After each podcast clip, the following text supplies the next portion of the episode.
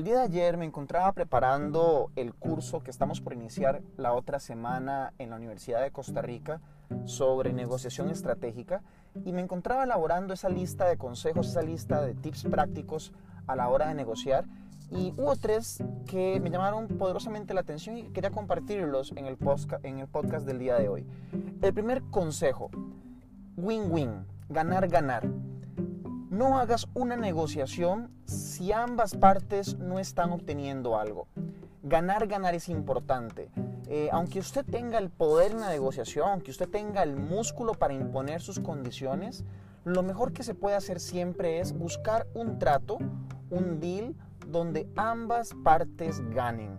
Porque las negociaciones donde uno impone, porque tal vez teníamos poder de negociación, en el momento podrán ser beneficiosos para nosotros, pero en el largo plazo nosotros podríamos tener problemas y la tortilla se podría volver.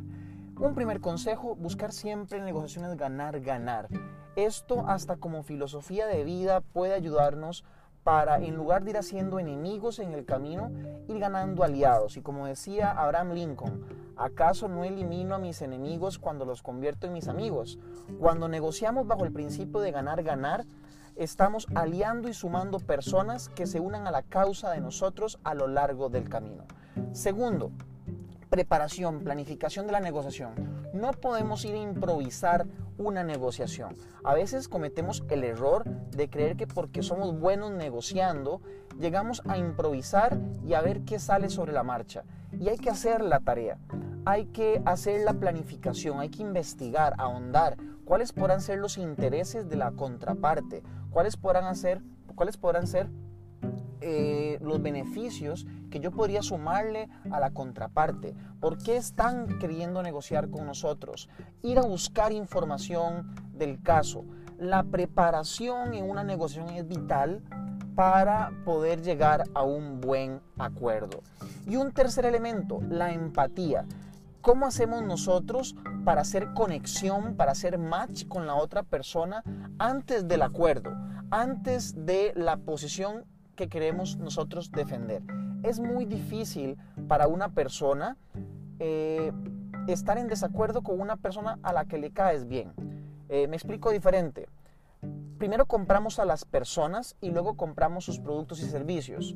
Primero nosotros hacemos negociación y relaciones con las personas a las que nos a las que les gustamos y nos gustan que antes de la propuesta que nos quieran hacer.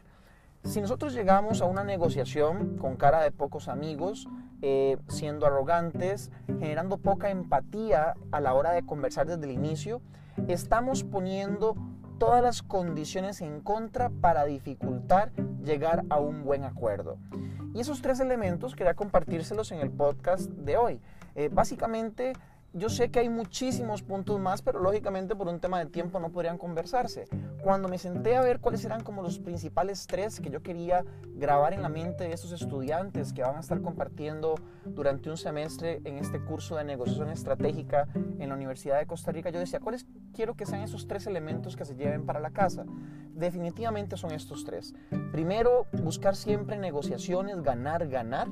Esto es muy beneficioso a largo plazo. Segundo, hacer la tarea, planificar bien la negociación. Aunque seamos buenos negociando, siempre hay que llevar un plan, tratar de improvisar lo menos posible, haber hecho el estudio previo, tanto de las posiciones, de lo que ocupamos, de lo mínimo que podríamos aceptar, de cuál podría ser eventualmente lo mínimo que podría aceptar la contraparte, o sea, hacer la tarea. Y tercero, empatía. ¿Cómo hacemos para vendernos primero nosotros ante la otra persona antes de llegar a los temas álgidos de la negociación? De mi parte, un gusto haber podido compartir con ustedes el día de hoy y recuerden registrar su correo electrónico en nuestro sitio web jdavidulloa.com.